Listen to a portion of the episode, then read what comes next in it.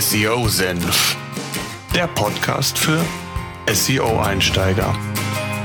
Wir zeigen dir, worauf es bei der Suchmaschinenoptimierung ankommt. Ja. Suchmaschinenoptimierung Step by Step by Step für SEO-Einsteiger. SEO-Senf. Ja, schön, dass du wieder dabei bist bei einer neuen Podcast-Episode hier beim SEO-Senf.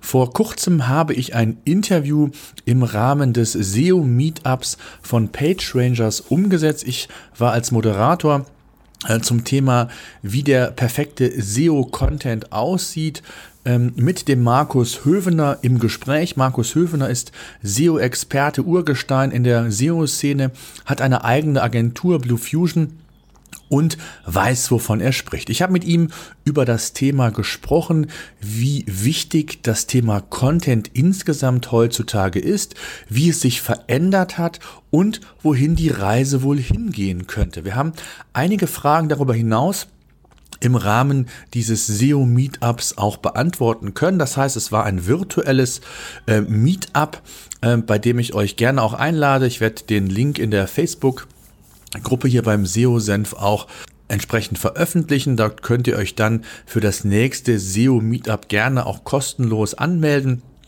aktiv teilnehmen, Fragen stellen und äh, es wird äh, irgendetwas mit E-Commerce und SEO zu tun haben, das steht schon fest. Der genaue Termin ist gerade in Abstimmung, also entweder Ende Juni, Anfang Juli.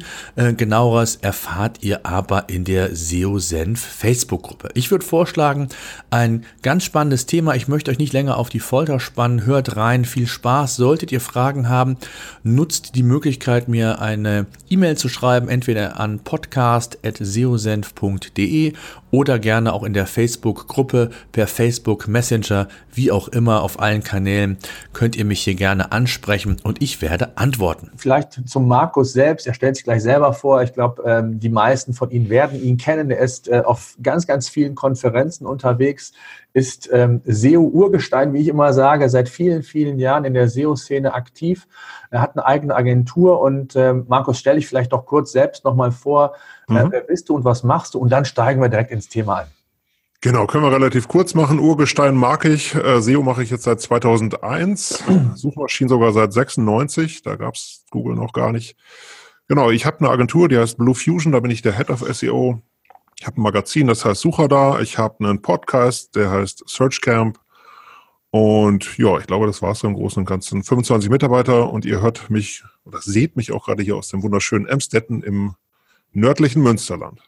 Ja, das äh, Silicon Valley äh, Deutschlands, wie man so schön sagt. Lehrlichkeit. Lass uns anfangen. Äh, wir haben ein ganz spannendes Thema vor uns, wo man, glaube ich, sehr, sehr viel zu sagen kann, wo auch sehr viele Mythen da draußen ähm, herrschen, was jetzt äh, Stand der Dinge ist. Lass uns vielleicht mal damit starten, dass wir mal so ein bisschen den Begriff Content mal abgrenzen. Für viele ist Content früher ja nur Textform gewesen. Mhm. Was ist für dich aus, auch aus SEO-Sicht, Gesichtspunkten natürlich heraus, was, was ist Content für dich? Naja, der SEO wird eigentlich immer den Fokus, finde ich, auf das Textthema legen. Man muss natürlich sagen, es gibt natürlich noch Bild, Video und Audio. Ähm, also erstmal, was das reine Format angeht. Dann muss man sich natürlich fragen, was ist eigentlich so das Ziel von diesem Content? Will ich damit Rankings erzielen? Will ich damit Links aufbauen? Will ich damit soziale Signale generieren? Und dann ist auch noch die Frage, was will ich eigentlich machen mit dem Content? Äh, die meisten erstellen Content, aber theoretisch müsste man auch noch über Löschen von Content sprechen. Überarbeiten von Content, Zusammenführen von Content. Aber ich glaube, unser Fokus, so wie ich es äh, auch anhand der Fragen gesehen habe, ist erstmal das Thema Text. Dann das Thema Rankings damit erzielen und dann das Thema erstellen. Und ich glaube, damit sind wir auch erstmal heute ganz gut unterwegs. Mhm. Jetzt ähm, hatte ich ja eingangs gesagt, das Thema Content ist äh, für Google immer wichtiger geworden, beziehungsweise anders formuliert, Google versteht Inhalte immer besser, muss man glaube ich sagen, und differenziert auch hier immer mehr. Und auch das Thema User Intent ist für Google ja immer wichtiger geworden. Ähm, wie hat sich das vom Anspruch her entwickelt, also für diejenigen, die Inhalte produzieren. Was muss man diesbezüglich berücksichtigen, wenn man sich durch diese Evolutionsschritte, gerade die Google in den letzten Jahren hingenommen hat, äh, entsprechend berücksichtigen möchte? Mhm.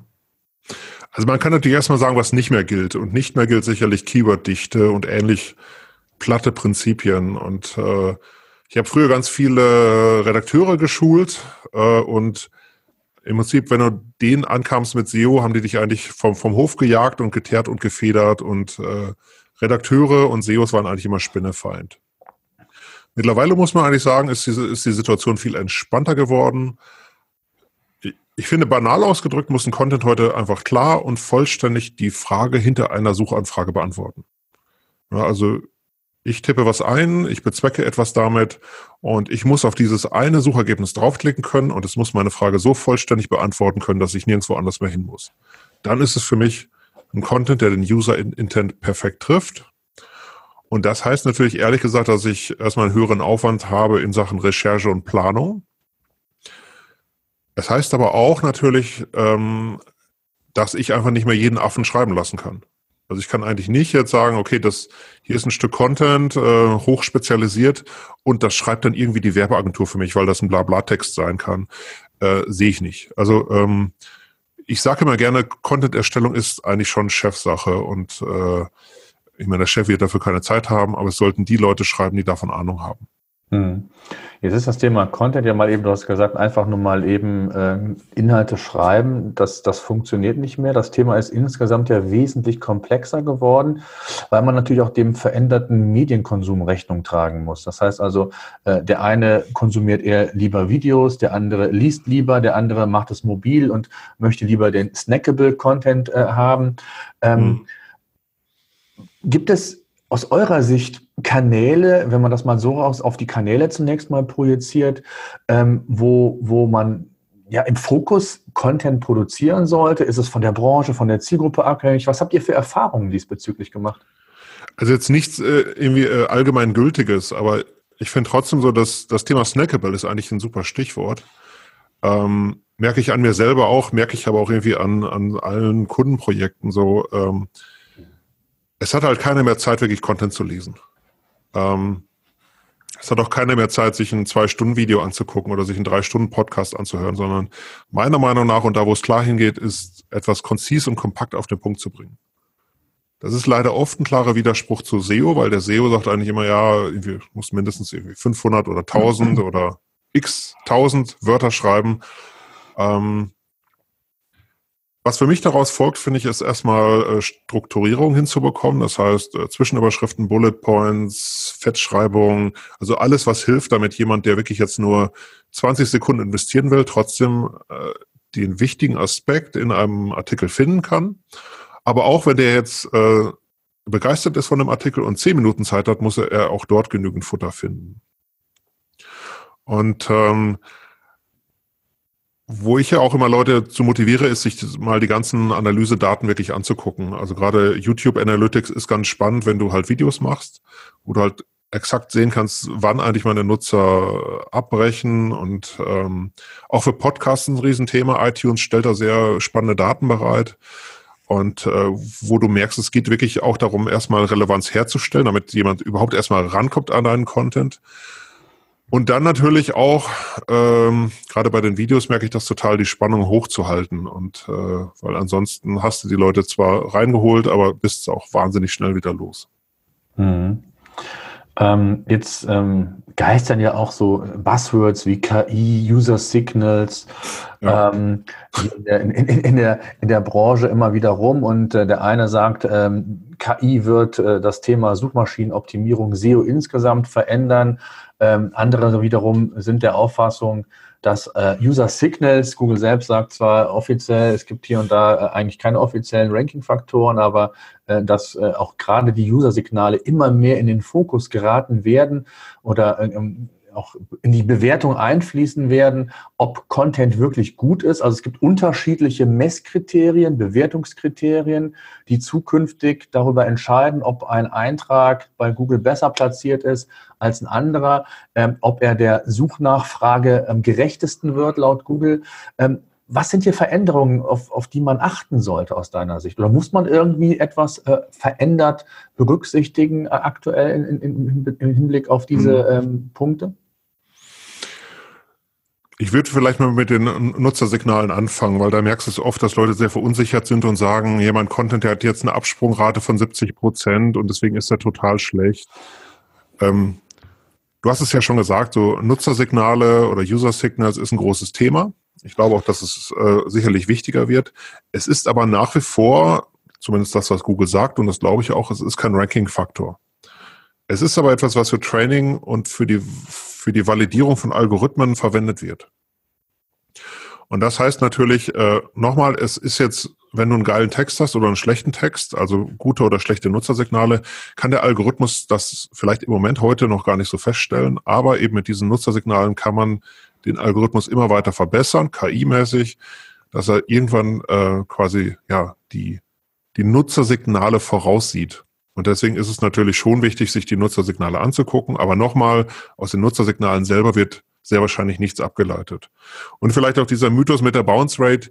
Es gibt halt auch Artikel, die haben eine Bounce Rate von 90 Prozent. Und das ist auch vollkommen okay. Das ist dann einfach, äh, habe ich, hab ich total oft. Ich, ich habe ich hab einen Blogbeitrag äh, und ähm, ich habe irgendwas gesucht. Ich gehe auf den Blogbeitrag, gucke mir den an. Meine Frage ist vollständig beantwortet. Ich gucke mir keine zweite Seite auf der Website an. Das schlägt halt auf die Bounce Rate durch. Und ähm, da muss man, muss einem schon klar sein, was man sich da anguckt. Da gibt's natürlich spannende Metriken, wo man sich jetzt auch messen kann, wie viel meines Contents haben sich Leute angeguckt. Äh, Time on Site und solche Sachen sind natürlich grundsätzlich auch ganz spannend. Die Frage ist immer, kann Google das alles so zielgerichtet erkennen? Glaube ich gar nicht so. KI ist auf jeden Fall noch ein großes Thema zum Thema Matching. Also früher war es ja wirklich so, wenn du die richtigen Wörter in deiner Seite nicht drin hattest, also ich suche nach Gulasch, Gewürz und die Wörter Gulasch und Gewürz kommen so nicht in deiner Seite vor, hattest du keine Chance. Mittlerweile durch Query Matching und solche Sachen kann Google natürlich prima erkennen, ähm, er hat zwar was anderes eingetippt, aber gesucht hat er eigentlich das. Ähm, und von daher, ähm, das Thema Content oder Text überhaupt bleibt natürlich nach wie vor wichtig. Ähm, auch da gibt es eigentlich ganz schöne Sachen wie diese Natural Language API von Google, wo ich mal nachgucken kann, was für Entitäten hat Google eigentlich in meinem Content erkannt. Ähm, also äh, nicht einfach nur nach Wörtern zu gucken, sondern worum geht es eigentlich wirklich in einem Text. Und das sind schon Sachen, die deutlich über das hinausgehen, was wir jetzt so mit WDF, IDF kennen, sondern wirklich eine semantische Analyse, was für Entitäten kommen da eben drin vor. Und ähm, das sind sicherlich Themen, die größer werden, wobei ich nach wie vor glaube, ganz ehrlich, wenn jemand, der Ahnung hat von einem Thema, einen tiefgehenden Artikel schreibt, dann äh, wird der, und, und ich natürlich verschiedene Grundregeln beachte, dann wird der in der Regel auch äh, gut funktionieren. Also ich glaube jetzt nicht unbedingt daran, dass es diese geheime Soße zum Beispiel gibt, mit der ich aus einem schlechten Artikel äh, jetzt zaubermäßig einen guten machen kann. Hm. Ähm, jetzt ist ja natürlich immer wieder die Frage, und auch das ist immer wieder Thema, wir wissen, Google ähm, hat den, den Core-Index auf Mobile umgestellt. Das Thema Mobile wird immer wichtiger. Äh, immer mehr Menschen konsumieren Mobile, haben das Handy, Smartphone, Tablet dabei und es wird auch immer wichtiger, den, die Inhalte mobil auszuspielen beziehungsweise verfügbar zu machen. Im E-Commerce sind teilweise die Traffic-Zahlen äh, weit über 50 Prozent mittlerweile. Ähm, und äh, der Kollege Marco Young, weißt du auch, ist ja so der Verfechter, um, wenn es um, um, ähm, um holistische ähm, Landingpages oder Pages geht, also den holistischen Ansatz sehr im Fokus hat. Ähm, andere wiederum sagen, nee, äh, man muss nicht 5000 Wörter schreiben, um bei Google auf die Top-Seiten zu kommen, wenn die anderen, ich sage jetzt mal, Parameter stimmen. Ähm, wie stehst du dazu? Also eher holistisch, eher kürzere, snackable ähm, mhm. äh, Inhalte? Ist es die Kombination? Äh, machst du es abhängig vom Wettbewerbsumfeld? Was sind so deine Tipps und deine Erfahrungen, die du weitergeben kannst diesbezüglich? Also Vielleicht, wenn man sich mal diesen Extrempunkt anguckt, also das, was Marco da eigentlich äh, propagiert, ist, ähm, wirklich eine sehr, sehr lange Seite zu machen mit sehr, sehr vielen spannenden Inhalten. Und das ist natürlich eine Sache, die vor allem auch sehr, sehr teuer ist. Also es gibt da auch verschiedene Hausnummern dafür, aber ähm, ich sag mal, irgendwie, äh, äh unter 2.000, 3.000 Euro kriegst du so eine Seite gar nicht hin. Und das induziert eigentlich schon, äh, ja, für wen man das jetzt eigentlich braucht, weil äh, für das wirst du eher, glaube ich, für ganz große Themen brauchen oder Themen, die für dich kommerziell unglaublich wichtig sind ähm, wo man aber auch so viel zu schreiben kann. Es gibt einfach Themen, da fallen mir auch nur 300 oder 400 Wörter für ein und dann ist es auch vollkommen okay, dann muss ich nicht jedes Mal den großen holistischen Abwasch machen. Nach wie vor holistisch als Richtung finde ich sehr gut, also im Sinne auch von, äh, der Artikel muss vollständig die, die Suchanfrage beantworten und nicht nur so ein bisschen Blabla-Text. Aber nochmal, in der Regel schießt das deutlich übers Ziel hinaus und Mobile äh, ist natürlich ein Thema. Ich meine, reden wir gleich wahrscheinlich nochmal drüber, aber ähm, 5000 Wörter ist wirklich eine Menge, um auf so einem kleinen Smartphone einmal durchzuscrollen. Äh, das äh, wird, glaube ich, äh, oder das macht auch nicht immer Sinn. Punkt. Jetzt äh, bin ich natürlich auch eingeschränkt, nachdem in welcher Branche ich bin. E-Commerce, also wenn ich Shopbetreiber bin, da 5000 Wörter irgendwo unterzubringen im Shop-Umfeld wird nicht funktionieren. Das heißt, das kann ich irgendwo im Ratgeber oder äh, wie ich auch immer nennen möchte, im Blog, Ratgeber, wie auch immer machen.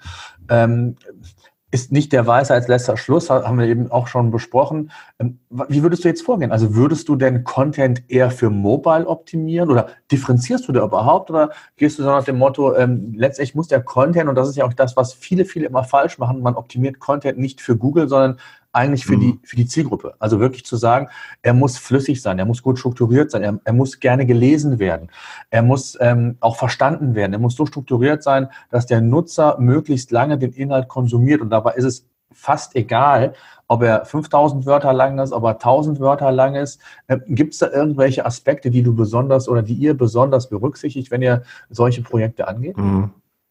Also ich finde die Länge eigentlich gar nicht so relevant, sondern die Frage, wie bilde ich das in HTML ab? Und ein schönes Beispiel ist ja immer, wenn du die Wikipedia mobil aufrufst, hast du vielleicht auch einen Beitrag, der ist 5000 äh, Wörter lang. Ähm, aber das merkst du gar nicht, weil die Sektionen halt alle eingeklappt sind. Also du musst dir natürlich schon äh, überlegen, wie du das darstellst. Aber für mich wäre die Schlussfolgerung jetzt nicht, äh, wenn ich für mobil schreibe, dann muss es irgendwie äh, wenig Content sein, weil das muss man nach wie vor sagen, du brauchst eine gewisse Mindestmenge an Content.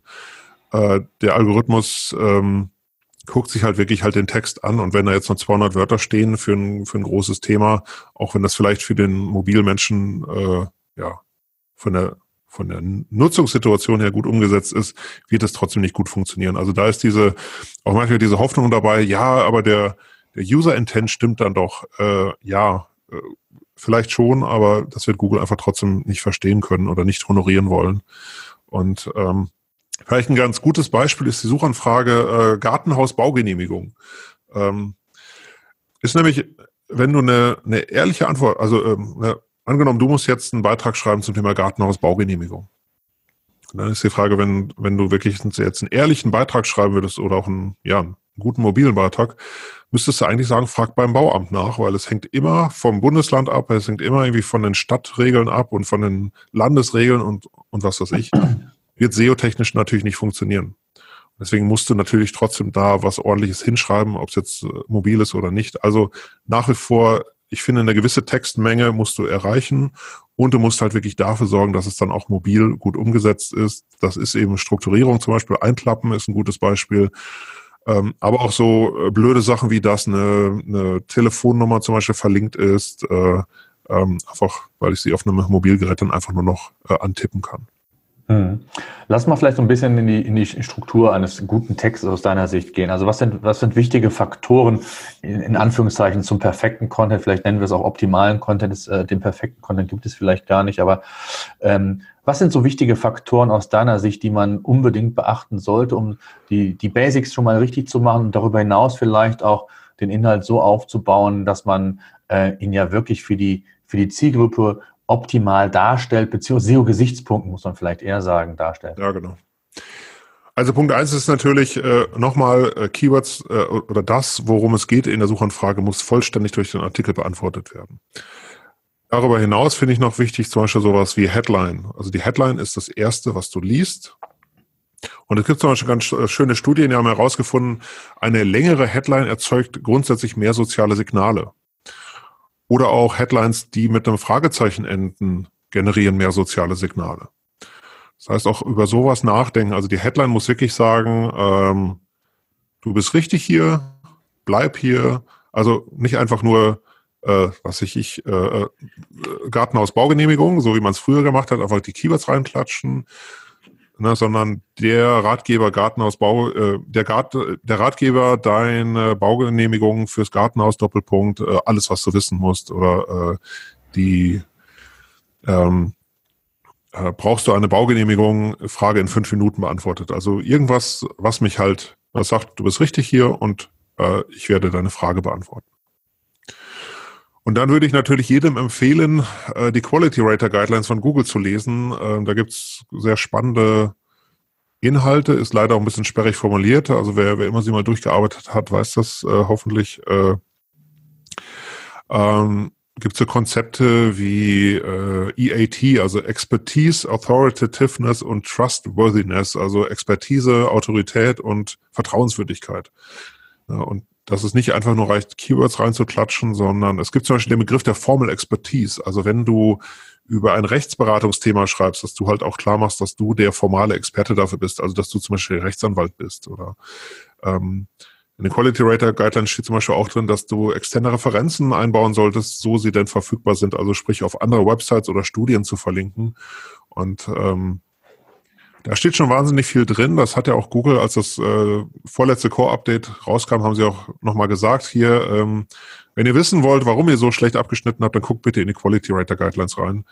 Und das ist ein Riesendokument, das ist auch sperrig zu lesen, aber ich würde es jedem empfehlen, das durchzuarbeiten. Und vielleicht noch ein Aspekt, der für mich ein äh, gutes ähm, oder einen perfekten Content macht, ist halt wirklich, dass du dir über die Darstellung in den Suchergebnissen Gedanken machst. Also wenn du ein Suchergebnis siehst, äh, kannst du das über Seitentitel und Meta-Description beeinflussen. Und ähm, das ist oft so eine Fingerübung, wie ich muss da 150 Zeichen reinklatschen, ist es definitiv nicht. Sondern überleg dir ganz genau, was da stehen muss. Äh, ne, wenn du dir denkst, Leute gucken sich zehn Suchergebnisse an und klicken nur auf eines drauf, warum klicken sie bei dir drauf? Und äh, da kannst du auch mit Sonderzeichen arbeiten und das Ganze einfach schön machen. Ähm, das Wichtige ist immer dieses What's in it for me. Also warum sollte ich als Nutzer auf dein Suchergebnis klicken und nicht auf die neuen anderen? Und da sind relativ viele Leute nicht so gut, das so. Äh, ja, wir Deutschen sind da manchmal auch ein bisschen zurückhaltend, ähm, dass wir halt relativ langweilige Suchergebnisse da zusammenbasteln und ähm, also da, wie gesagt, immer von einem anderen denken, der den Content mal konsumieren muss. Das wären für mich so, so ein paar Aspekte, was den perfekten Content angeht. Hm.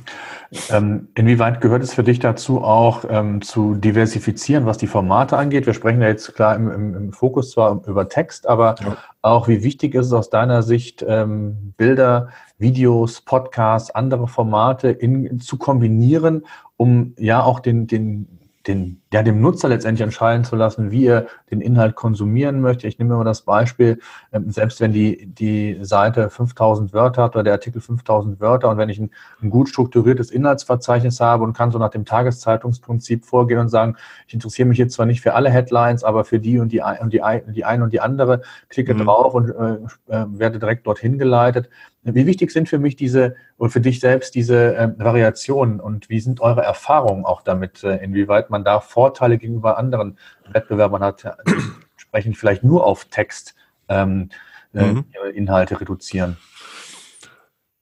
Ja, ich glaube, dass da verschiedene Aspekte mit drin sind. Also die, die eine Frage ist ja zum Beispiel, ähm, können Leute dich abonnieren? Ne, das geht natürlich, klar, in einem Blog geht es irgendwie äh, über so ein Thema wie RSS-Feed oder äh, über einen Newsletter. Ähm, das heißt, Thema Podcast, da kann ich jemand abonnieren, auf YouTube kann ich äh, jemand abonnieren. Also auch immer in die Richtung denken, also nicht nur, wie kann ich jetzt diesen Erstkontakt machen, sondern wie kann ich den eigentlich auch halten. Ähm, Vielleicht auch eine Erfahrung, die ich gemacht habe, ist so, ähm, ich habe auch einen Podcast, habe ich schon gesagt, Search Camp, und da ist es so, dass äh, ich den auch mit einem Standbild einfach daraus ein YouTube-Video mache und bei YouTube hochlade. Das macht das Tool automatisch, aber ähm, auf jeden Fall gibt es quasi ein YouTube-Video, wo der, wo, ja, mit dem Podcast. Macht eigentlich überhaupt keinen Sinn, wird aber relativ oft genutzt. Und ähm, deswegen habe ich mir persönlich auch abgewöhnt, so von, von meiner Nutzung auszugehen. Ich würde nie einen Podcast auf YouTube abonnieren, aber es gibt hinreichend viele Leute, die das machen. Plus, wenn du es machst, also wenn du da einen Podcast auch auf YouTube hast, dann äh, wirst du natürlich auch über die interne YouTube-Suchfunktion gefunden, du wirst über Themenvorschläge gefunden und so. Das heißt, ähm, ich würde über sowas immer nachdenken und ähm, gerade so bei dem Podcast-Thema ist es eigentlich, finde ich, total spannend, weil du eigentlich mit, mit einer Konfiguration einmal, also ich habe diesen Kanal einmal eingerichtet, dass aus jedem Audio-Podcast auch ein Videopod äh, oder ein Videoformat wird, kannst du es eigentlich relativ äh, automatisiert hinbiegen. Oder ich kenne ja auch viele, die ähm, wenn sie einen, äh, einen, Blogbeitrag geschrieben haben, daraus noch einfach einen Podcast machen. Die lesen im, im Endeffekt einfach nur den Beitrag vor, da machen sich noch ein paar, paar Gedanken dazu, keine Frage. Auch das äh, kann man natürlich super gut machen, weil du kriegst die einen über den einen Kanal und die anderen über den anderen Kanal. Und wenn du die maximale Reichweite hinbekommen willst, musst du sowas natürlich schon machen, keine Frage. Hm. Wie wichtig in dem Zusammenhang vielleicht noch ganz kurz äh, sind Bilder dann? Also Videos, Podcast ist ja so das Format oder die Formate, die da äh, gerade in, in, in letzter Zeit immer relevanter und wichtiger geworden sind. Nicht zuletzt auch, weil Google auch mobil immer häufiger Videos ausspielt, also in Karussellform oder in anderen äh, Formaten. Ähm, wie wichtig sind Bilder aus deiner Sicht noch, ähm, haben die noch die Relevanz? Also die Bildersuche müssen wir, glaube ich, nicht drüber reden, haben wir auch schon einen Podcast gemacht, hm. äh, hat vielleicht an Strahlkraft verloren, aber wie siehst du es insgesamt? Also ich würde zumindest, äh, was die Bildersuche geht, äh, angeht, ganz anders sehen. Also erstmal gab es ja letzte Woche noch eine große Änderung, dass immer mehr Bildersuche ausgespielt wird. Plus Google bastelt wirklich sehr viel dran rum und ähm, quasi, wenn es in, in der mobilen Google-Suche ist ja die Bildersuche mittlerweile fast schon die neue Produktsuche geworden. Das heißt, gerade wenn du einen Online-Shop hast, musst du natürlich drüber nachdenken. Ähm, und auch so Sachen wie Google Lens finde ich persönlich total spannend. Ist im Moment vielleicht ein absolutes Nischenthema, äh, aber grundsätzlich glaube ich, dass Bild wichtig ist und wir haben durchaus Kunden, die 30 Prozent der Google-Kontakte über die Bildersuche hinbekommen und auch einen sehr großen, relevanten Teil des Umsatzes weil eben viele die Bildersuche mittlerweile als Produktsuche nutzen. Es hängt natürlich immer ein klein bisschen vom Bereich ab. Ähm, aber ja, Thema Bild finde ich unglaublich wichtig. Und es geht ja, finde ich, bei alledem jetzt nicht nur darum, kann ich einen Kontakt erzeugen, sondern äh, wie, wie hoch ist meine emotionale Bindung zu ihm eigentlich schon? Ähm, also ich merke das zum Beispiel bei, bei einem Podcast relativ oft, dass es, wenn mich dann später Leute kontaktieren, dass die einfach unbedingt mit mir arbeiten wollen. Also ne, du, du hattest den quasi schon, äh, oder die hatten mich quasi schon zwei Wochen in ihrem Auto sitzen, jeden Morgen auf dem Weg zur Arbeit. Ähm, und da ist natürlich schon eine Emotionalität entstanden, eine Emotionalität, die für mich ein Blogpost nicht immer hinbekommen kann. Oder da finde ich YouTube natürlich oder grundsätzlich Video sehr, sehr spannend, um einfach äh, ja auch eine hohe Verbindung hinzubekommen mit meinem potenziellen Kunden. Das macht für einen Shop vielleicht nicht immer so viel Sinn, aber für einen Dienstleister, so wie uns beide, äh, ist es, glaube ich, schon ein deutlich spannenderes Thema. Hm. Jetzt ist ja Podcast, ähm, es ist ja vor einigen Wochen ähm, bekannt geworden, muss man sagen, dass Google ja sehr, sehr viel im Moment testet und Podcasts mittlerweile transkribiert. Ja. Und in der Podcast-App von Google ist das im HTML-Code quasi schon hinterlegt, aber Google ich sage mal, hat es noch nicht öffentlich gemacht. Das heißt, es ist davon auszugehen, dass Google hier schon versucht, Inhalte aus Podcasts, also aus Audiobeiträgen, äh, mhm. äh, so zu verstehen, dass sie quasi in Textform gewandelt werden, um die dann entsprechend für die Suche im Moment noch ähm, in, der Podcast-App-Umgebung, aber es ist ja nicht auszuschließen, äh, dass das ähnlich ähm, auch äh, relevant wird in der klassischen Google-Suche, äh, wie Videos, wie Bilder, dass Podcasts eben ähm, auch vielleicht sogar ähm, an Wichtigkeit gewinnen werden in Form von Content. Äh, vielleicht das nochmal so zwischen, äh, zwischendrin reingeworfen. Ähm, wie spannend findest du denn die Tatsache, dass Google hier vielleicht sogar experimentiert, um dann zukünftig auch die klassischen SERPs, die klassische organische ähm, Reichweite oder das Listing äh, dahingehend vielleicht sogar noch zu erweitern, um noch äh, mehr auch auf Audioinhalte hinzuweisen? Also ich finde es natürlich gerade als Podcaster total spannend. Ich habe da auch schon ein bisschen mit rumexperimentiert. Ähm, gleichwohl muss man ja hier schon sagen, äh, es wird trotzdem immer noch alles auf Text runtergebrochen. Also ja. das, was Google da mit den Podcasts macht, die werden transkribiert und daraus wird wieder Text gemacht. Auch bei der Bildersuche ist es ja so, dass, dass äh, Google bewertet ja nicht, was in dem Bild zu sehen ist, sondern guckt halt nach, was steht eigentlich drumherum an Text oder was hat es für eine Bildunterschrift. Auch da ist Text eigentlich immer das, das zentrale Ding. Und deswegen wird Text natürlich auch nach wie vor irgendwie das, ähm, ja, so der relevanteste Punkt darin sein. Also ich glaube nicht, dass Google irgendwann mal so sinnvoll in der Lage ist, einfach nur ein Bild zu erkennen und zu sagen, oh, das ist eine, ist ein Sofa blau mit Cord äh, bespannt und ähm, was weiß ich, mit im, im, im Bauhausstil und deswegen muss ich dann irgendwann nichts mehr in meine Optimierung reinstecken und auf der Produktdetailseite oder sowas dazu schreiben. Ich glaube, da sind wir sicherlich noch Lichtjahre von entfernt, dass sowas überhaupt passieren könnte. Und deswegen nach wie vor glaube ich, dass, ähm, äh, um den Bogen nochmal zu spannen, äh, ich finde das alles total spannend, aber schlussendlich geht es immer wieder alles auf das gleiche Thema Text zurück. und dann auf die Frage, wie kann Google eigentlich effizient meine Suchanfrage und das, was ich damit meine, auf diesen Text matchen. Hm. Lass uns vielleicht mal so die ersten ähm, Zuschauerfragen beantworten. Ähm, der Daniel fragt im Zusammenhang auf, zum Thema Videos. Ähm, wenn Videos in den, in den SERPs äh, vorkommen, ähm, wie wichtig ist es aus deiner Sicht, dass man ebenfalls Videos in seinen eigenen Inhalt projiziert? Und wenn ja, ist es ausreichend aus deiner Sicht, schrägstrich Erfahrung, ähm, ob man auf eigene Videos zurückgreifen muss oder reicht es auch, wenn man sich hier fremder Videos bedient und die einfach nur in den Inhalt implementiert? Also bei den Fremdvideos hätte ich natürlich schon Sorge. Ich meine, ist jetzt die Frage, was damit gemeint ist, ob es zum Beispiel, ob für einen Shop einfach so ein, so ein Herstellervideo ausreicht würde ich in der Regel nicht sagen. Ich hätte auch ehrlich gesagt ein bisschen Angst bei diesem ganzen Upload-Filter-Thema, äh, dass irgendwann äh, zum Beispiel YouTube dann in der Lage ist, äh, die ganzen Dubletten oder so einfach auch komplett rauszufiltern. Deswegen ja, ich würde schon immer eher Richtung eigene Videos gehen, auch weil es ja nicht nur darum geht, eben diesen einen Hit zu, hinzubekommen, also jemand hat sich dein Video angeguckt, sondern eben auch den, ja, den Bogen zu spannen, äh, was soll er oder sie jetzt eigentlich machen mit diesem Video und vor allem auch so Thema Markenaufbau.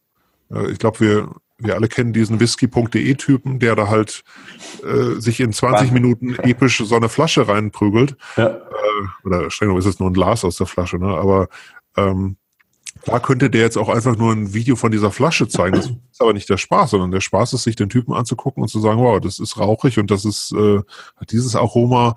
Und in die Richtung muss es halt gehen, auch um hier nochmal ein Brand aufzubauen, weil auch darum geht es ja für dich, dass du irgendwann sagst, whisky.de oder ich will einen Whisky kaufen. Ich habe jetzt drei von diesen Videos geguckt, ich kaufe jetzt endlich bei dir. Mhm. Ähm, und Absolut. Ja. Ähm, lass uns vielleicht nochmal so ein bisschen in das Thema einsteigen. Ähm, wir haben eben besprochen, äh, was wichtig ist aus deiner Sicht, wie ein, ein guter Inhalt aufgebaut sein soll. Jetzt gibt es ja natürlich äh, so verschiedene Nebenkriegsschauplätze, in Anführungszeichen, Thema Featured Snippet in dem Zusammenhang. Ja. Ähm, die Sarah auch eine Frage gestellt, die ich ganz spannend finde, und zwar, ähm, gibt es Geheimtipps oder Empfehlungen von dir, wie man seinen Content in die Featured Snippets bringen kann? Also Featured Snippets, ähm, Vielleicht erklärst du es nochmal ganz kurz. Ich weiß nicht, ob es alle wissen, was es genau ist und, und dann vielleicht auf die Frage kurz eingehen. Okay, also Featured Snippets oder Position Zero ist, ähm, Google sucht sich aus den ersten zehn Suchergebnissen eine, eine Textstelle oder ein, ein Stück heraus, was die Suchanfrage ganz besonders gut beantwortet und stellt es quasi zusätzlich an die nullte Position. Das ist relativ häufig von der ersten Position geklaut. Das heißt, dann hast du die Nullte und die erste. Ist natürlich ganz äh, spannend. Das kann aber auch die zehnte Position sein. Geheimtipps dafür ehrlich gesagt nicht. Also erstmal muss man sehen, nicht alle Suchanfragen triggern auch ein Featured Snippet. Und das liegt nicht am Content, sondern das liegt an der Suchanfrage. Ähm, wenn du eine Suchanfrage hast wie ähm, Symptome Heuschnupfen, dann gibt es darauf eine ganz klare Antwort. Nase läuft, Augen brennen, bla bla bla. Das kann man auflisten. Es ist, gibt aber natürlich Suchanfragen wie, äh, was weiß ich, äh, Adidas Sneaker, da gibt es keine Antwort drauf, sondern äh, da wird auch nie ein Featured Snippet ausgelöst werden. Ich kenne die exakte ähm, Anzahl jetzt nicht mehr. Ich glaube, es war bei 20 Prozent der Suchanfragen sind, äh, kommen Featured Snippets vor. Ähm, das heißt, äh, um, um die Frage erstmal zu beantworten, es kann erstmal relativ viele Suchanfragen geben, egal wie sehr du dich bemühst, du wirst niemals so ein Featured Snippet bekommen. Und das zweite ist, wie kriegst du es dann eigentlich? Naja, ähm, 80 Prozent der Featured Snippets sind Text-Featured Snippets. Das heißt, es wird ein Textausschnitt angezeigt. Und dieser Textausschnitt, der angezeigt wird, soll halt möglichst, äh, ja, möglichst gut ähm, die Frage beantworten. Das heißt, wenn du jetzt sowas hast wie Symptome Heuschnupfen, ähm, dann müsstest du natürlich irgendwie 30 bis 40 Wörter schreiben, die das in ein bis zwei Sätzen beantworten. Äh, die Symptome von Heuschnupfen sind unter anderem bla bla bla bla bla. Äh, und genau, es gibt auch noch Listen, Featured Snippets und Table Featured Snippets. Ähm, auch da das gleiche, da musst du halt Listen aufbauen oder Tabellen. Ähm, also ist es auch keine Magie. Ähm, und man muss leider auch sagen, dass äh, Featured Snippets relativ volatil sind. Also auch da gab es eine Statistik zu, dass in zwei oder in ein Drittel der Fälle äh, überleben die, glaube ich, eine Woche nicht. Ja, das heißt, da spielt Google einfach permanent mit rum. Vielleicht gucken sie sich da auch die Nutzersignale an, das weiß ich nicht. Ähm, aber grundsätzlich äh, sollte man sich da auch nicht zu sehr freuen, wenn man ein Featured Snippet bekommen hat, weil man ist es auch relativ schnell wieder los. Hm. Ähm, Wie, wie geht ihr an das Thema Content-Produktion. Ich glaube, wir haben jetzt einiges mitgenommen. Es ist wichtig, und wenn wir das nochmal kurz zusammenfassen, es ist wichtig, die Planung ist wichtig, dass man sich mehr vorbereitet, sich auch den User-Intent bei Google anschaut. Also mein Beispiel ist immer Friseur mit äh, alter Rechtschreibung und Friseur mit neuer Rechtschreibung sind zwei völlig unterschiedliche Suchergebnisse, die Google mir zeigt. Bei dem einen schauen die Nutzer eher scheinbar äh, nach der Rechtschreibung. Das heißt, Google spielt mehr Lexikas aus, wie Duden und Co. Bei dem anderen geht es mehr um Friseurthemen. Ähm, also da da schaut Google einfach nach dem, nach dem User intern und nach dem, wonach die äh, Nutzer scheinbar suchen. Ähm, das heißt, ähm, es ist wichtig, sich die Vorbereitung ist extrem wichtig. Also zu schauen, was sind die, die Themen, was sind die Keywords, wie ist überhaupt ähm, das Listing in der Suchmaschine, wenn ich sag mal zehn Online-Shops zu einem bestimmten Thema äh, auf Position 1 bis 10 sind, dann wird es schwer, wenn ich mit einer informativen Seite vielleicht äh, auf Position mhm. 1 kommen will.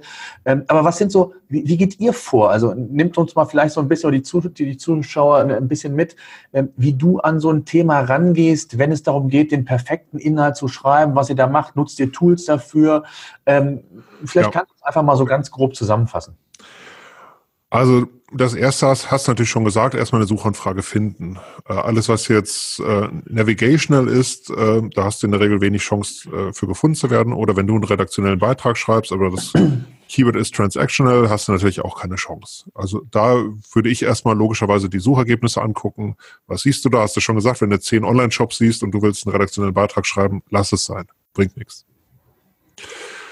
Müssen natürlich die Konkurrenzsituation prüfen. Das heißt, wenn du äh, auf der ersten Seite hast du nur Brigitte und äh, Jolie und was es da immer alles gibt, ähm, dann muss dir natürlich auch klar sein, dass du vielleicht jetzt nicht so die wahnsinnige Chance hast, das äh, hinzubekommen. Aber vorbehaltlich dessen, dass wir einen guten Suchbegriff gefunden haben, wie gesagt, Suchbegriffe angucken, ähm, Suchergebnisse angucken, die Top Ten durchprüfen, äh, was hast du da, welche Aspekte, über welche Aspekte schreiben die äh, eigentlich alle so? Und was gibt's da zum Beispiel auch, was über den reinen Text hinausgeht? Also zum Beispiel, weiß ich, du hast einen Beitrag zum Thema äh, Scheidung und hast du einen Rechner, um die Scheidungskosten zu berechnen zum Beispiel. Auch die Frage, ist es ein visuelles Thema? Also wird die Bildersuche ausgespielt in den Google-Ergebnissen? Hast du, werden Videos ausgespielt? Also musst du eben auch da Videos einbauen. Das natürlich alles angucken. Ich würde als nächstes hingehen und die Suchanfrage in Keyword Tools reinstecken, einfach alle Phrasen prüfen, alle Kombinationen gucken, um zu schauen, was sind eigentlich Teilaspekte, die davon gesucht werden.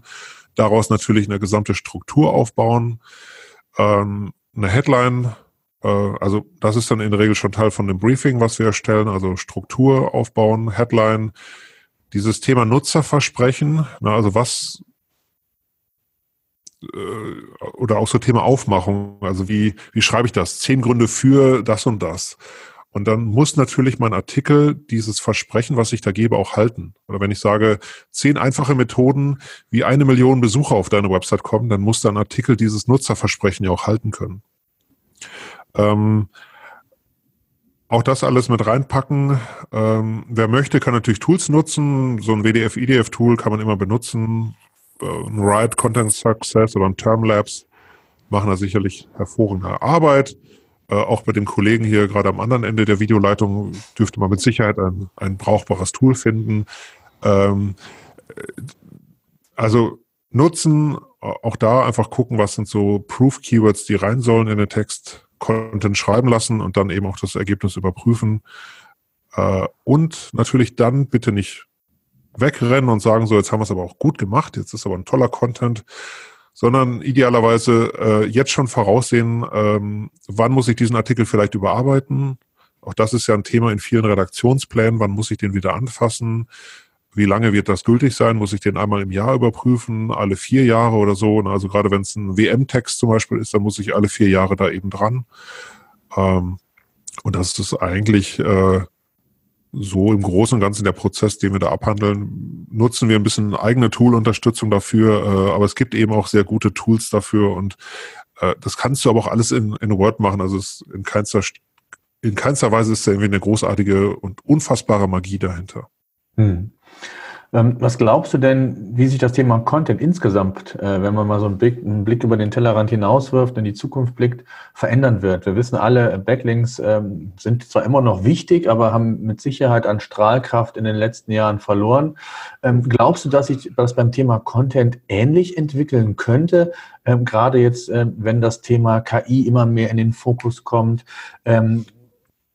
was glaubst du, wie wird es ja. da Veränderungen geben? Wird das, äh, werden andere, äh, der Philipp Klöckner auf dem OMKB in Bielefeld äh, hat da eine mhm. Keynote gehalten. Ähm, er ist der Auffassung, dass gerade das Thema KI, User Signals und, und Ranking-Faktoren, äh, die drei äh, zusammen äh, eine, eine, Relevanz bei Google haben und dass die, der Ranking, die Ranking-Faktoren als solches an Strahlkraft insgesamt verlieren. Wie siehst du das?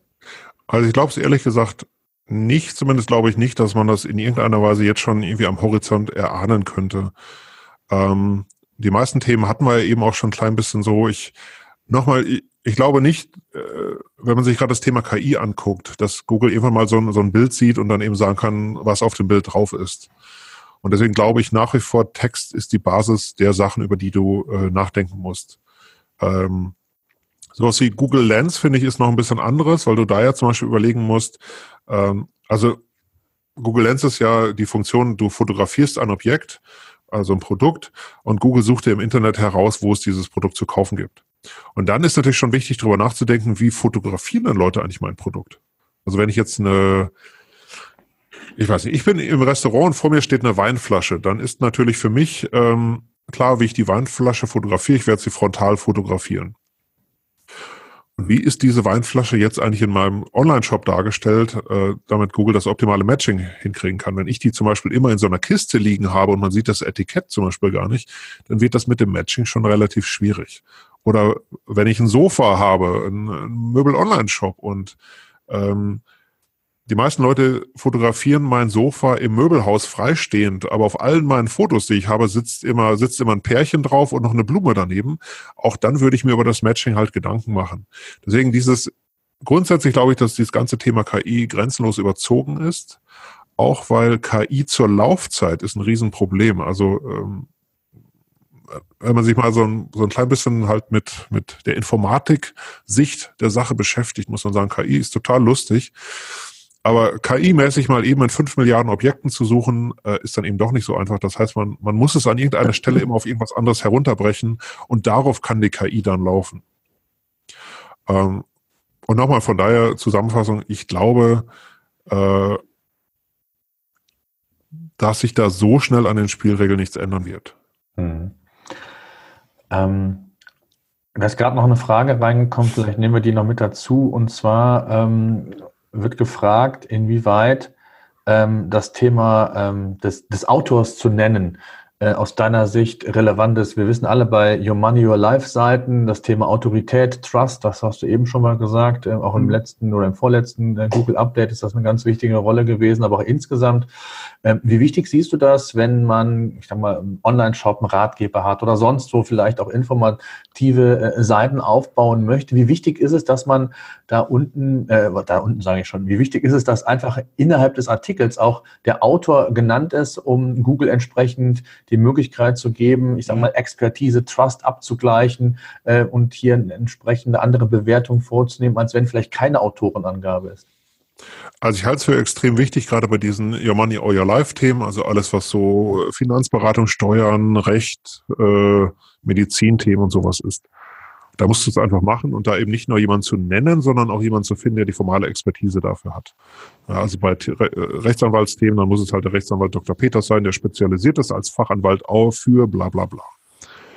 Und deswegen ja, ich würde das auf jeden Fall äh, immer machen. Ähm, das ist natürlich nicht für alle einfach. Wir beraten auch ein paar Verlage und da ist es klassisch relativ unüblich, dass zum Beispiel die Redaktion nach, nach außen tritt. Ähm, aber ja, wenn es wie gesagt, um vorgenannte Themen geht, würde ich da auf jeden Fall drauf hinzielen. Und gerade wenn du einen Online-Shop hast äh, und du hast jetzt nicht diese, diese 100 Jahre Redaktion äh, im Rücken, äh, dann finde ich es eher noch charmant, wirklich auch Experten dafür herauszuarbeiten und zu sagen, hier, das ist der Peter, das ist der Experte für PVC-Böden und der erklärt dir in diesem äh, Magalog, in diesem Blog oder was auch immer das ist, erklärt er dir alles über PVC-Böden. Äh, und übrigens ist er auch irgendwie gelernter, was immer man dann ist, wenn man PVC-Böden macht, äh, Raumfachpflege, Verleger, irgendwas. Ähm, also ja, von daher Autoren bitte auf jeden Fall nennen und sinnhaft dadurch untermauern, warum der, der das jetzt schreibt, auch der beste Mann dafür oder die beste Frau dafür ist. Mhm. Die Beatrice hat noch eine Frage, die können wir vielleicht auch noch kurz ähm, ähm, einstreuen, bevor die, die ergänzt oder bereitet eigentlich das nächste Thema ganz gut vor. Mhm. Äh, und zwar schreibt sie oder fragt, äh, sie betreibt mehrere unter, betreut mehrere Unternehmensblogs äh, und sie überlegt, ein Plugin zu installieren, das die Beiträge vorlesen kann, also beziehungsweise dass man die Beiträge vorlesen lassen kann. Ja. Ähm, die Frage, wie schätzt du äh, die Möglichkeit ein, um ja die, den Konsum dieses Contents noch einfacher zu gestalten? Macht das Sinn, so ein Plugin einzusetzen? Wie würdest du es sehen? Äh, ich frage mich jetzt gerade, ob das wirklich, äh, also ob es so einfach geht. Das ist dann wahrscheinlich irgendeine Roboterstimme, die das Ding dann vorliest. Ich kenne es vom iPhone, da kann man sich das vorlesen lassen, aber von, von der Website habe ich es bislang auch noch nicht gesehen.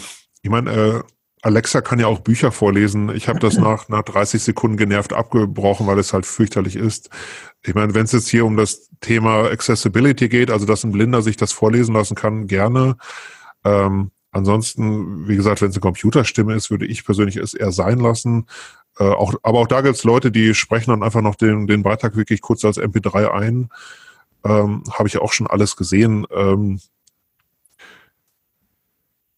also häufig, denke ich, ist der Aufwand dafür vielleicht ein bisschen überzogen, aber das hängt vielleicht auch sehr von der Klientel ab. Ähm, schwer zu sagen. Ich würde es auch. Also genau wie du gesagt hast, MP3, ich würde es, wenn, als Podcast machen, parallel, weil dann habe ich noch eine, eine, weitere Plattform, wo ich gefunden werden kann, nämlich über iTunes und Co. Äh, und habe dann die verschiedenen Kanäle, die ich dann wieder nutzen kann. Also ich glaube, ähm, ja, also ich habe letztens nochmal mit, mit, mit Siri irgendwie gesprochen, oder der irgendwas diktiert oder erzählt. Also man ja. hört sich nicht gerne an, ehrlich gesagt. Ja. Ähm, ergänzt dazu, Thema Voice Search, müssen wir auch drüber sprechen, auch in Verbindung mit dem Thema Content. Ähm, wie wird sich das Thema verändern? Also im Moment ist ja ganz viel Spekulation, ganz viel, es gibt ganz viele heiße Themen. Äh, die, die einen behaupten, Voice Search wird äh, die Suchmaschinenwelt verändern. Andere sagen, es entsteht sogar eine neue Plattform, wenn man so will, rund um diese ganzen Sprachassistenten, äh, Siri und, und wie sie alle heißen. Ähm, wo geht, wo geht die Reise so, wenn du mal so ein bisschen in die Zukunft blickst, was glaubst du, wo geht die Reise hin? Wird es ein, ein, mhm. Paralleluniversum sein, Voice Search mit den ganzen Assistenten und versus Google und dem klassischen, so wie wir es kennen? Werden die miteinander verschmelzen? Ähm, was mhm. sind so deine Ideen dazu? Also im Moment muss ich sagen, finde ich es total unspannend. Das, was ein Google Assistant macht, ist, er liest halt das Featured Snippet vor.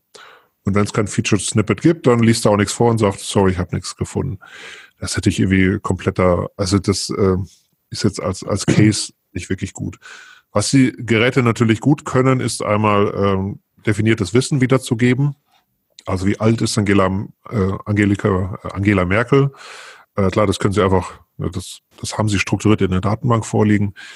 Ähm, das können sie ganz gut äh, und halt ganz bestimmte Actions, die man ihnen aber vorher beigebracht hat. Äh, ne, also äh, nennen wir das Rezept des Tages oder sowas. Das können die Geräte ganz gut. Aber schlussendlich, äh, gerade wenn man sich Alexa anguckt, ähm, ist das ja noch, ich sag mal, vom da überhaupt vom Thema KI zu sprechen, ist natürlich schon schon sehr sehr weit hergeholt. Mhm, absolut. Gerade ja. die Alexa, der bringst du einmal das Vokabular bei. Ähm, und das ist es dann auch im Moment erstmal. Also ich finde es, der Stand heute total unspannend. Was daraus kommen wird, ähm, schwer zu sagen. Also spannend finde ich ja immer, dass äh, alle Zahlen, die kommuniziert werden, also gerade auch so von, von, von Amazon, da geht es eigentlich in der Regel um die Anzahl der installierten Geräte. Und äh, ich persönlich kenne viele Geräte, die sich, äh, Leute, die sich so ein Gerät gekauft haben und seitdem äh, steht es eine Ecke rum. Also installiert ist das Gerät mit Sicherheit genutzt. Also am, am Ende zählt wirklich Airtime. Ähm, und da habe ich noch, finde ich, gerade so für den europäischen Raum noch keine guten Statistiken drüber gesehen. Ähm, vielleicht bin ich sowieso eher auf der, auf der zurückhaltenden Seite, äh, was so Begeisterungsfähigkeit angeht. Ähm, ich habe die Dinger alle mal ausgetestet. Ich habe zu Hause auch der Familie alles vorgestellt äh, und schlussendlich, äh, ich glaube, es ist jetzt in der Lebenswirklichkeit vieler Menschen jetzt noch nicht angekommen. Ähm, interessant ist natürlich, gerade wenn man sich Alexa anguckt, dass sie äh, halt auch so ein Gerät mit Display gebaut haben. Ähm, weil natürlich, äh, gerade wenn du Produkte kaufen willst, ist es natürlich komplett irre, die über Voice Search äh, zu suchen. Also klar, wenn du ein sehr definiertes Produkt hast und du weißt, du brauchst eine Packung Omo oder, oder Dash oder wie auch immer Waschmittel heute heißt, ähm, kannst es dem Gerät natürlich super sagen. Aber äh, es geht ja keiner hin und sagt jetzt, ich möchte mir jetzt blaue Sneaker kaufen und pack die doch mal bitte in den Warenkorb, ohne dass ich da, also es gibt über, im Moment noch gar keine Möglichkeit, in Ergebnislisten zu paginieren und einfach mal äh, sich 100 Sachen anzugucken. Also das ist schon noch alles relativ äh, schlecht und ich glaube, dass sehr viel davon auf sehr viel Hoffnung gebaut ist und auch auf sehr viel Hype. Ähm, ich bleib da dran, wie gesagt, ich, ich habe die Dinge alle, äh, äh aber spannend finde ich es nicht. Ich glaube auch ehrlich gesagt nicht, dass da eine, eine wirklich neue Welt entstehen wird. Also auch da, es gibt ja auch bei, bei Apps so Statistiken, dass die meisten Leute nur fünf Apps nutzen. Und ich glaube, da wird es ähnlich sein. Es wird halt diese zwei, drei Use Cases geben, die wirst du in dein Haus reinlassen, wie äh, spiel mir Musik ab oder mach das Licht an, wenn ich nach Hause komme. Ähm, oder lies mir eben das Rezept des Tages vor. Äh, ich glaube, zu deutlich mehr wird es, zumindest was die breite Masse angeht, jetzt nicht wirklich kommen. Ich sehe es genauso, ja, absolut. Äh, Im FA-Bereich hat der Christian Seigwasser noch eine Frage gestellt. Äh, Markus hat gesagt, dass es gut ist, Texte einzuklappen. Äh, sieht er genauso und äh, die Frage ist, wie deine Erfahrung ist, ob Google dann wirklich den gesamten Inhalt auswertet. Ähm, er hört immer wieder die Diskussion, dass Texte zum Beispiel ähm, als Akkordeon dargestellt nicht komplett ausgewertet werden von Google. Ähm, mhm. Wie ist da deine Erfahrung? Erfahrung ist ein bisschen schwierig, weil äh, man kann ja auch mal gucken, was ist eigentlich jetzt gerade, also was steht eigentlich in den Google-Richtlinien? Und in den Google-Richtlinien Stand heute steht, das, was eingeklappt ist, zählt nicht. Ähm, das ist ja erstmal ein relativ äh, hartes Indiz, wobei diese Richtlinie kommt noch aus der, äh, ja, aus der Vor-Mobile-Welt und offensichtlich hat Google es einfach noch nicht geschafft, diese Richtlinie zu aktualisieren. Ähm, nach dem, was Google kommuniziert hat in den letzten Wochen und Monaten, ist es so, dass diese Texte vollständig gezählt werden. Ähm, ich persönlich bin aber trotzdem immer noch der Meinung, dass ein Text, der sichtbar ist, eigentlich trotzdem mehr, oder auch ein Text, der sich weit oben befindet und direkt sichtbar ist, müsste eigentlich mehr zählen als ein Text, der sich unten befindet und eingeklappt ist. Ähm, da fehlen aber ehrlich gesagt äh, relevante Studien. Also das äh, alles durchzutesten ist doch immer relativ schwierig. Es gab ein paar Leute, die das gemacht haben. Die haben jetzt nicht unbedingt so äh, Googles Meinung unterstützt. Ähm, ich glaube, es bleibt ein spannendes Thema. Ich habe mit John Müller da auch, auch mal darüber gesprochen, dass ich es gerne sehen würde, wenn sie diese Richtlinie endlich mal ändern würden, weil es natürlich sehr viel Unsicherheit in den Markt bringt. Ähm, es war nämlich vorher auch schon so, dass auch da eingeklappte Texte konnte man auch suchen. Äh, also im Suchindex ist das alles, aber die Frage ist, wie, wie werden sie gewertet? Und ich glaube grundsätzlich nach wie vor, das, was ich eben gesagt habe, dass äh, durch das Mobile First, dass Google die Richtlinie ein bisschen geändert hat und gesagt hat, wir, wir werten diesen Text jetzt doch, aber den schlussendlichen Beweis dafür habe ich noch nicht gesehen. Hm, ähnlich wie mit RailPref Next, ne, was ja auch immer wieder so ein schönes Beispiel vor einiger Zeit war. Ja. Ähm, der Lars Rubel hat auch noch eine Frage. Und zwar betreibt er einen Blog über Finanzthemen, wo er regelmäßig Plattformen vorstellt. Und ein Jahr später wieder in Form von Erfahrungsberichten greift er die Themen auf, was ist besser geworden, was hat sich verändert. Und er hat äh, die Frage, äh, wie er das Ganze am besten ähm, dann wieder neu aufbereitet. Also alten Artikel vollständig aktualisieren ähm, und den alten Inhalt auf eine neue URL auslagern äh, oder aber komplett neuen Artikel schreiben und der alte bleibt so, wie er ist, äh, was natürlich, hat er recht, äh, blöd ist, weil möglicherweise starke Keywords entsprechend ähm, dann nicht mehr aktualisiert werden, zumindest vom Inhalt nicht. Ich glaube, die mhm. Frage ist relativ einfach, aber ja, vielleicht hast, kannst du ihm das kurz beantworten. Ich glaube, die Antwort ist auch relativ einfach. Ich würde den alten Artikel überarbeiten, eben aktualisieren, Änderungsdatum ja. anpassen ähm, und ich glaube, das ist das Einzige, was Sinn macht, weil sonst habe ich ja quasi, ich werde jedes Jahr eine, eine neuen Artikel zum gleichen Thema erschaffen. Ich erzeuge mir natürlich wahnsinnig viel Kannibalisierung. Irgendwann habe ich zehn gleiche Artikel zum gleichen Thema. Äh, welchen davon wird Google jetzt wohl auswählen? Deswegen, nee, ich würde es immer aktualisieren, das natürlich auch äh, prominent dann darstellen in dem Artikel. Also äh, ich weiß nicht, ob das hier jetzt so wahnsinnig relevant ist, aber ähm, gerade das Änderungsdatum anpassen, was halt in den Google-Ergebnissen ja dann auch im Snippet dargestellt wird. damit eben auch nach außen signalisiert wird, das ist jetzt wirklich neu. Mhm, absolut. Bevor wir vielleicht die nächste Frage nehmen, äh, muss ich nochmal dieses Fragefeature hier testen. Ich habe jetzt eine Umfrage einfach mal, ähm, wie wichtig für euch insgesamt, also für alle Teilnehmer, das Thema SEO und Content ist. Vielleicht könnt ihr das mal ganz kurz beantworten. Ähm, die kann man, glaube ich, sogar auch freischalten. Das werde ich gleich mal machen. Dann könnt ihr die Ergebnisse auch gerne sehen. Ist für mich einfach mal spannend, mhm. um zu sehen, ähm, wie grundsätzlich hier auch ähm, das Thema ist. Genau, also das haben schon einige mitgemacht. Ich glaube 17, 18, 19, es wird immer mehr. Cool. Ähm, 20, ja super, macht fast jeder mit, finde ich klasse. Und zeigt auch, glaube ich, so ein, gibt ein Spiegelbild dessen auch wieder, natürlich, was wir heute besprechen, wie wichtig das Thema Content ist. So, ich beende das mal, auch wenn noch nicht jeder mitgenommen hat. So, und ich gebe die Resultate mal kurz frei. Ich weiß nicht, ob ihr die sehen könnt. Mhm. Ähm, also ist, glaube ich, äh, ja, war zu erwarten, ehrlich gesagt, ähm, von den Tendenzen, oder? Siehst du irgendwo was Überraschendes? Nö, ich hatte mich nur eben gefragt, ob allen klar war, dass äh, eins quasi die schlechteste Note ist, also dass es nicht Schulnoten sind. Das könnte vielleicht diesen kleinen Peak bei der Eins erklären, weil. Ich hatte es oben in Klammern dabei geschrieben, vielleicht. Ja, klar. Sehen. Ja, ja, mag sein, mag sein. Das äh, ist durchaus möglich. Super. Ähm, nächste Frage und zwar Thema strukturierte Daten. Ähm, ja. Wir haben einen, der, der Matthias hat uns im Vorfeld eine E-Mail geschrieben, Thema strukturierte Daten. Wie wichtig ist das aus deiner Sicht im Zusammenhang mit dem ganzen Thema Content? Für wen ist es wichtig? Weil äh, Markups oder generell strukturierte Daten ist ja nicht für alle relevant, aber ähm, wie sinnvoll und wichtig ist das aus deiner Sicht heutzutage? Also ganz ehrlich, bei Artikeln sehe ich, oder bei redaktionellen Beiträgen sehe ich es nicht ganz so. Man kann das machen. Es gibt das Article Markup. Ähm, äh, ich glaube aber trotzdem, dass Google auch so in der Lage ist zu erkennen, was ist die Headline, was ist der Text, was sind die Bilder, also ohne dass ich da jetzt Markup drumherum pappe. Ähm, das Einzige, wo es natürlich spannend wird, dadurch könnte man halt in Google Discover reinrutschen. Äh, da sind auch noch ein paar inhaltliche Regeln zu beachten. Ähm, also machen würde ich das schon, aber davon erwarten würde ich persönlich wenig. Spannend wird es an dem Punkt, wo ich es hinbekomme, äh, zum Beispiel Bewertungen des Artikels auch zu markieren weil dann kriege ich halt Sternchen in den Suchergebnissen und Sternchen sorgen in der Regel für eine höhere Klickrate. Ähm, das würde ich, wie gesagt, mitnehmen wollen. Ansonsten, es gibt noch so, so, so ein paar Spezialmarkups für QA-Seiten und äh, äh, also es gibt so, so zwei, drei Typen noch, äh, aber für die meisten Themen greift das eigentlich gar nicht.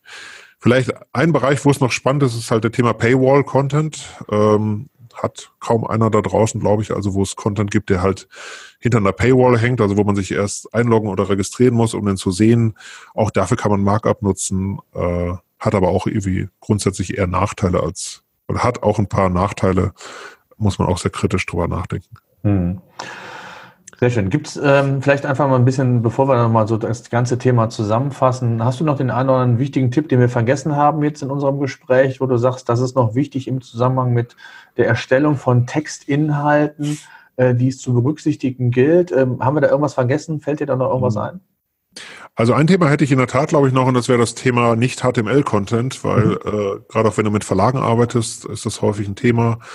Ähm, also sprich Sachen im PDF-Format, im Word-Format. Ähm, indexiert Google alles brav, funktioniert auch, rankt auch gut, ist aber natürlich sehr schwierig von der Messbarkeit her, ist sehr schwierig von der von der mobilen Nutzererfahrung ist es halt fürchterlich, wenn du mit deinem 4 Zoll Screen auf einen A3 PDF draufkommst. Das äh, ist eigentlich komplett für den Hintern.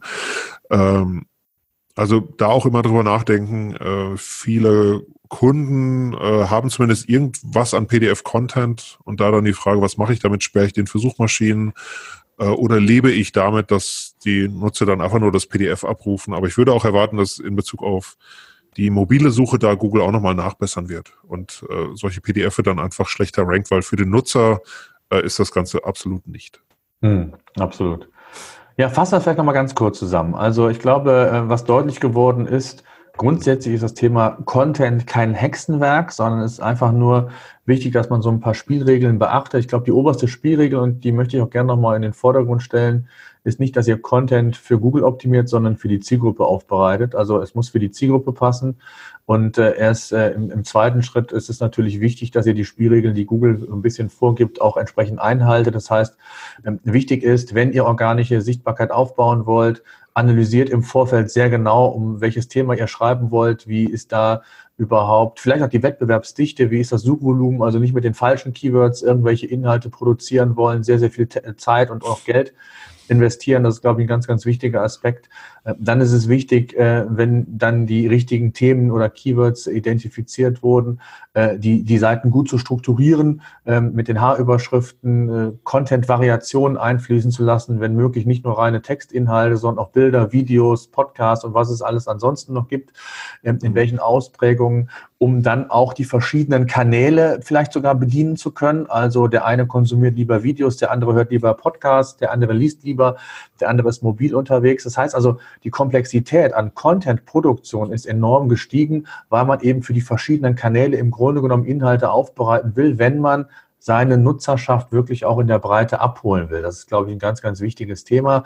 Äh, Thema Voice haben wir gehört, spielt aktuell noch keine Rolle ähm, zumindest äh, abwartend erstmal. Man muss hier nicht irgendwas besonders optimieren dahingehend, um zu sehen, äh, ob man hier vielleicht irgendwelche Vorteile hat. Das ist, glaube ich, ganz, ganz wichtig. Ähm, und dann auch ähm, natürlich Thema Featured Snippets. Wie schafft man es, gerade diese Themen W-Fragen vielleicht im, im Inhalt zu, zu implementieren? Ähm, also sprich auch zu schauen, wenn ich informativen Content habe, die verschiedenen W-Fragen mit zu berücksichtigen, äh, weil auch das hat eine erhöhte Wahrscheinlichkeit, äh, dass ich hier und da vielleicht mal bevorzugt im Featured Snippet, also auf Position 0 angezeigt werde. All das sind Themen, die man berücksichtigen kann und, und da natürlich auch, das muss ich zum Schluss einfach loswerden, auch da die Einladung natürlich, der Markus hat es gesagt, bieten wir auch ein Tool an, unsere Content Suite, äh, die all oder viele dieser Fragen vereint und, und analysiert und wer da Interesse dran haben sollte, sich das einfach mal kostenlos zeigen zu lassen, der ist herzlich eingeladen, äh, sich einfach zu melden, entweder unter info at pagerangers.com oder es gibt auch auf der Seite eine Möglichkeit, das ähm, Formular auszufüllen, dann zeigen wir euch das einfach mal kostenlos. Insgesamt glaube ich, ist das Thema Content, um, um das einfach nochmal so den, den Ball zum Schluss äh, zu dir zurückzuspielen, glaube ich, ein ganz, ganz spannendes Thema, weil eben diese Komplexität immer mehr Einhalt ge gewinnt. Ne? Also Google versteht immer besser, hat immer mehr Signale, die es zu verarbeiten gilt, äh, was auf der anderen Seite auch dazu führt, dass, dass Inhalte immer besser aufbereitet sein müssen, ja, mit, mit wesentlich mehr ähm, Sinnhaftigkeit und, und, und auch mit Tiefe. Auch das ist ganz wichtig. Ähm, ich bin sehr gespannt, wohin die Reise gehen wird. So richtig wissen tut es natürlich keiner. Ähm, hast du noch irgendwie zum Schluss den einen oder anderen Tipp oder möchtest du noch irgendwas zu dem Thema sagen, was wir vielleicht abschließend noch. Äh, ja, in der Tat noch ein gutes Schlu Schlusswort, nämlich ja. äh, was du eben sagtest, es wird quasi immer schwieriger. Das heißt, der, der Aufwand, guten Content zu erstellen, der ist natürlich höher als vor zehn Jahren, überhaupt keine Frage. Aber du kannst dafür auch viel mehr damit erreichen. Also früher war es wirklich so, dass ein, dass ein, dass ein Artikel, der auf Keyword A optimiert war, konnte auch nur für A ranken. Äh, und heute hast du wirklich, es gibt Beiträge für Artikel, die ranken für tausend verschiedene Suchbegriffe oder verschiedene Suchbegriffskombinationen. Das hattest du früher nicht. Das heißt, nochmal, dadurch, dass du es heute richtig machst, ähm, hast du zwar initial einen höheren Aufwand, keine Frage, aber du kannst auch viel, viel mehr rauskriegen. Und das macht das, das ist vor allen Dingen das, früher hat man es so gemacht, äh, ich hätte mal gesagt, äh, für ein Keyword eine Seite produziert äh, und ja. dann mal eben 1000 Seiten in Auftrag gegeben, in der Hoffnung, dass man für 1000 Keywords rankt. Heutzutage ähm, geht das, genau wie du es gesagt hast, wesentlich einfacher. Ich habe ja so einen so Testblock, ähm, papierloses Büro. Äh, ich glaube, alleine da habe ich, glaube ich, fast äh, 120 Rankings äh, nur zu diesem einen Keyword in verschiedenen Kombinationen und das generiert enorm viel organischen Traffic und das mal umgerechnet und dann sind wir wieder bei einer ganz anderen Diskussion, äh, rein kaufmännisch betrachtet, wenn ich das in Google Ads investieren müsste, was ich da an qualifizierter Reichweite entsprechend generiere, ähm, dann sind wir wieder bei dem Thema oder bei der These, dass SEO langfristig immer äh, gegen Google Ads gewinnt. Aber das wollen wir heute nicht noch ausführen. Das können wir gerne mal in einem anderen, ähm, in einem anderen äh, SEO-Meetup machen. Markus, ich danke dir sehr. Ähm, ich hoffe, es hat euch Spaß gemacht. Äh, ihr fand dieses Format gut. Wir werden das jetzt alle zwei Monate machen. Der nächste ähm, Experte steht schon in den Startlöchern. Wir werden auch frühzeitig informieren, wer das sein wird. Es wird was mit dem Thema E-Commerce und SEO wohl zu tun haben ein äh, Experte, der da schon jahrelang auch in dem Bereich tätig ist. Äh, das, das Feintuning ähm, ist gerade im, im vollen Gange. Das heißt also, in, in Kürze werdet ihr auch hier alle Informationen bekommen. Äh, dieses SEO Meetup wird es auch als Video ähm, geben und zwar bei uns im, im YouTube-Kanal von PageRangers, vielleicht sogar auch auf Facebook. Ich weiß gar nicht, ob Facebook nach oben irgendwelche Limitierungen hat. Ich glaube nicht. Ähm, also von daher, ähm, wer das Ganze nochmal nachhören ähm, und sehen will, es wird auch im, im Podcast auf SEO-Senf, äh, werden wir es auch veröffentlichen. Jetzt sind wir wieder bei dem Thema äh, Content-Diversifizierung. Auch das werden wir natürlich hier äh, tun. Das heißt, es gibt es im Podcast, auf YouTube, auf Facebook. Ähm, und wer also Interesse haben sollte, ist herzlich eingeladen, auf einer diesen, dieser Kanäle uns dazu folgen und äh, das Ganze sich nochmal anzuhören. In diesem Sinne, danke dir, Markus, danke allen Teilnehmern und ich wünsche eine schöne Woche, einen schönen Mai-Feiertag. Tschüss.